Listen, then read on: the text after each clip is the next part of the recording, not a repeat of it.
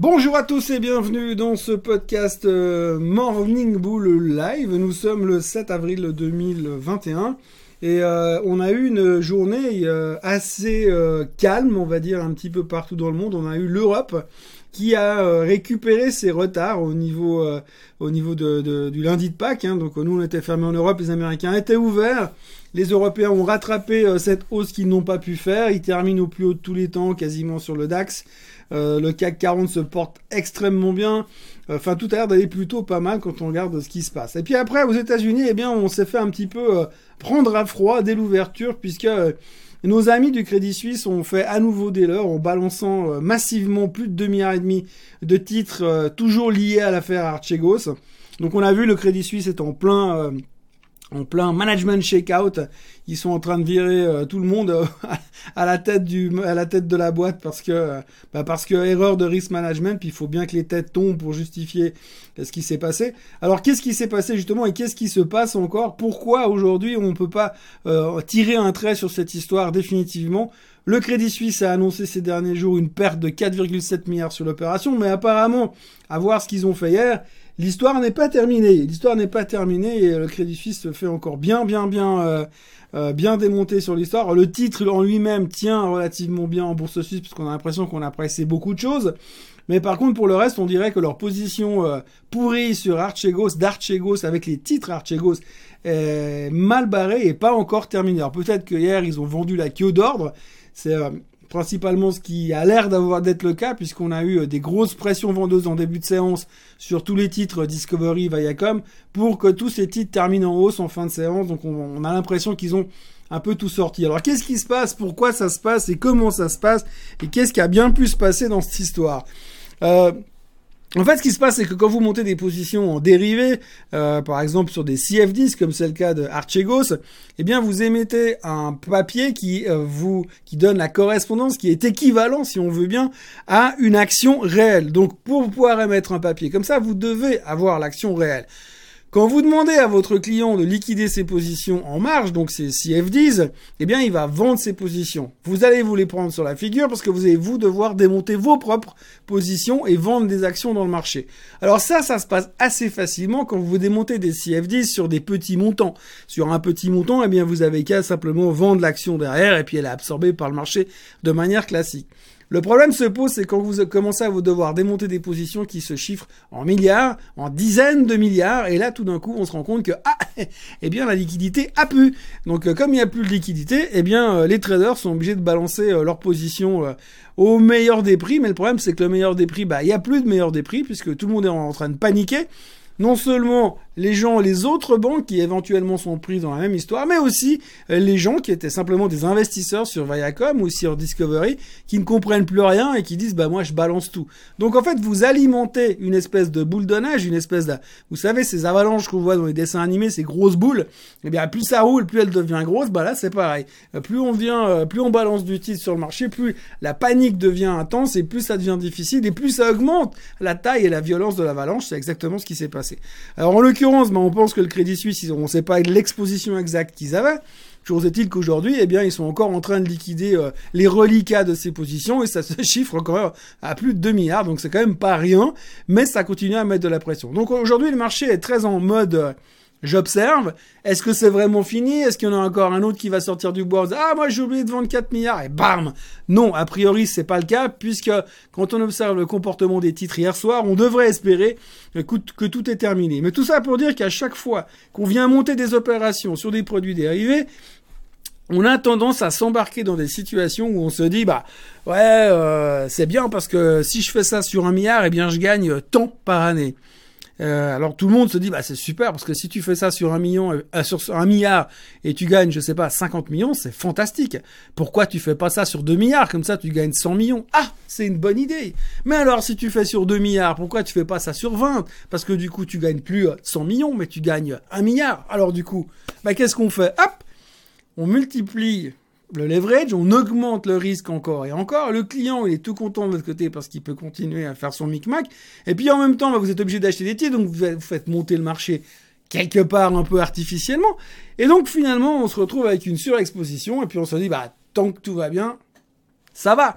Donc on est un peu dans la position du mec qui est en train de tomber du 50e étage, et puis en passant devant le 25e, il, se regarde, il regarde la fenêtre, puis il dit, jusque là, ça va.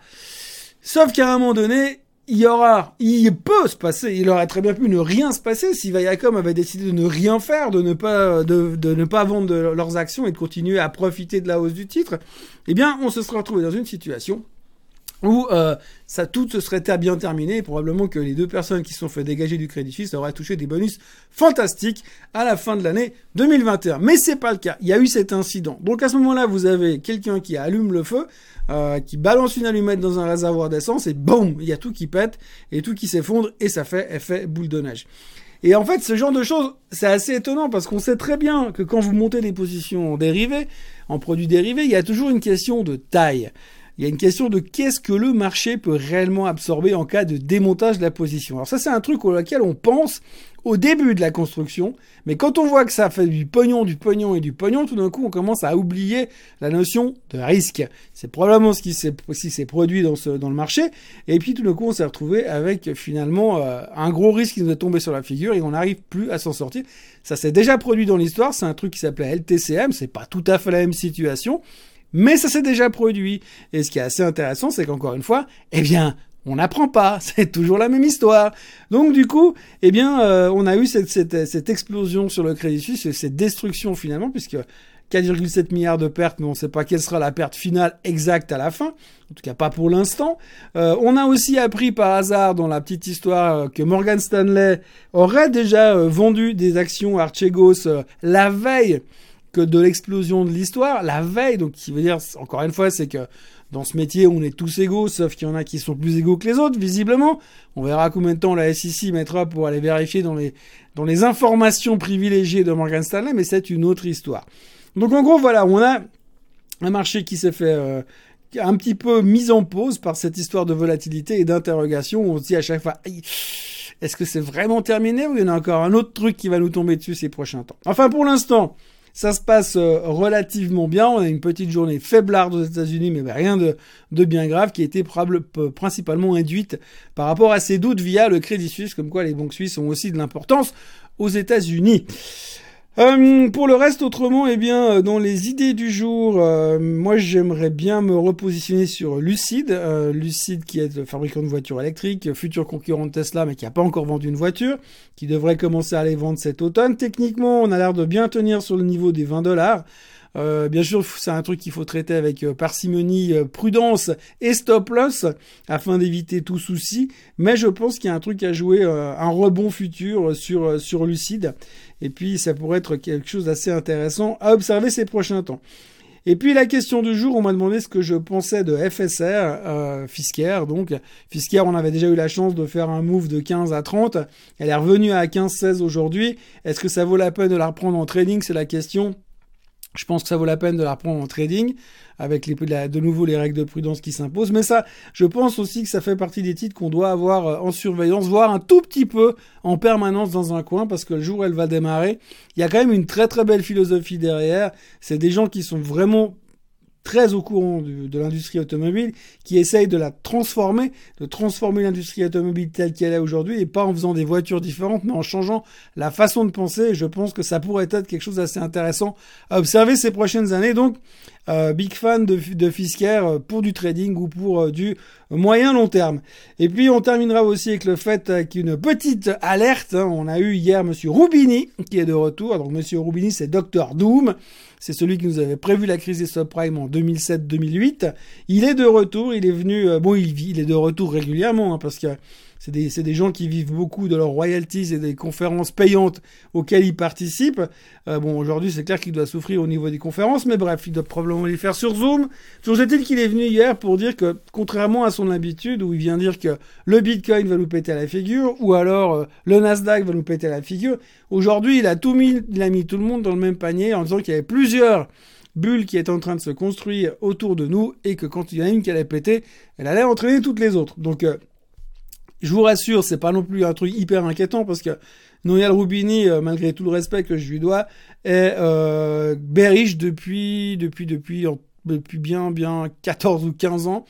Alors effectivement, il a très bien vu la crise des subprimes. Alors depuis, J'ai le souvenir d'un Noël Roubini qui disait en février 2009 oui, euh, je pense que le S&P 500 va aller à 333. On était à 666 sur le S&P quand il a dit ça.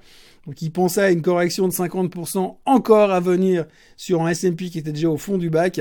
Et depuis, on n'a plus jamais regardé derrière. Donc euh, si ce pauvre monsieur est short, je comprends qu'aujourd'hui, il ait besoin de faire encore beaucoup de conférences.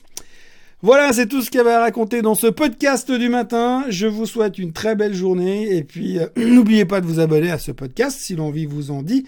Et puis nous on se retrouve ben, demain matin à la même heure et au même endroit. Très bonne journée à tous.